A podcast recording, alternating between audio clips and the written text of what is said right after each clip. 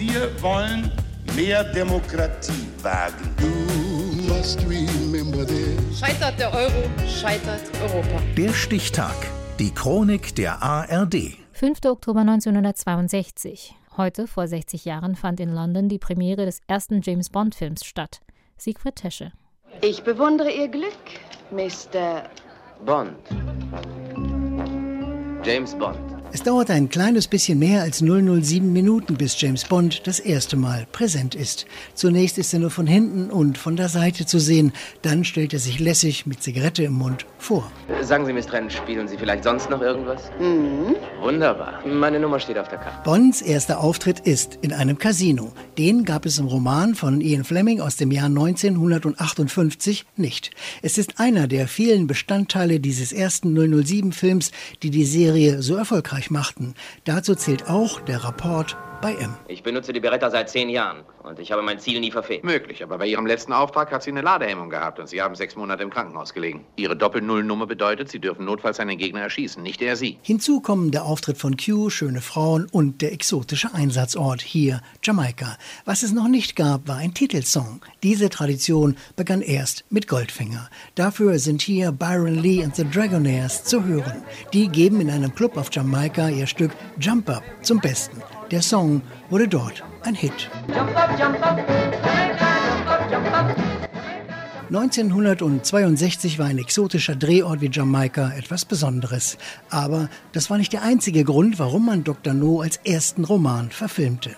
Dank eines Förderprogramms, dem sogenannten ED-Plan, gab es Geld von der britischen Regierung, wenn man im Commonwealth drehte. Schließlich war das Budget knapp. Eine Million Dollar, Mr. Bond. Sie haben sich überlegt, was das gekostet hat. Das habe ich mir wirklich überlegt. Nicht ganz zufällig nennt Dr. No diese Summe, als Bond in dessen Versteck ein riesiges Aquarium entdeckt.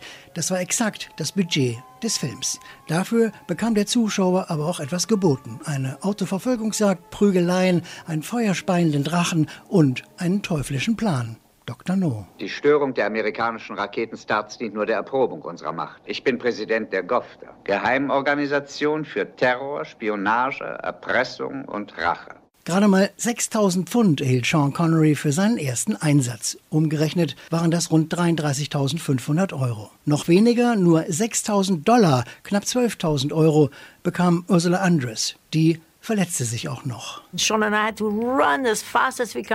Sean und ich mussten so schnell wie möglich am Strand laufen. Ich rutschte aus, fiel auf die Korallen und das ganze Bein war verletzt. Die Wunde brauchte sehr lange, um zu heilen, also bekam ich mehr und mehr Make-up auf die blutige Stelle.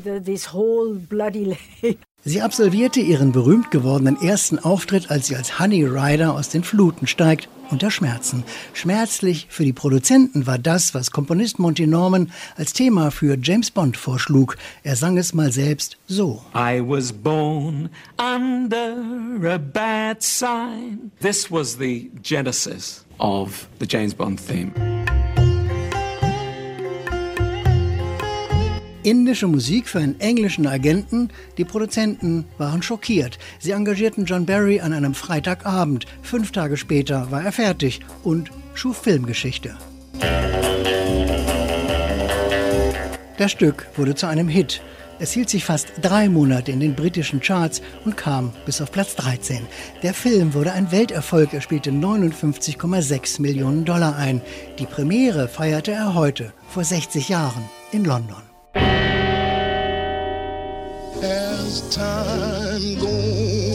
Der Stichtag. Die Chronik von ARD und Deutschlandfunk Kultur. Produziert von Radio Bremen.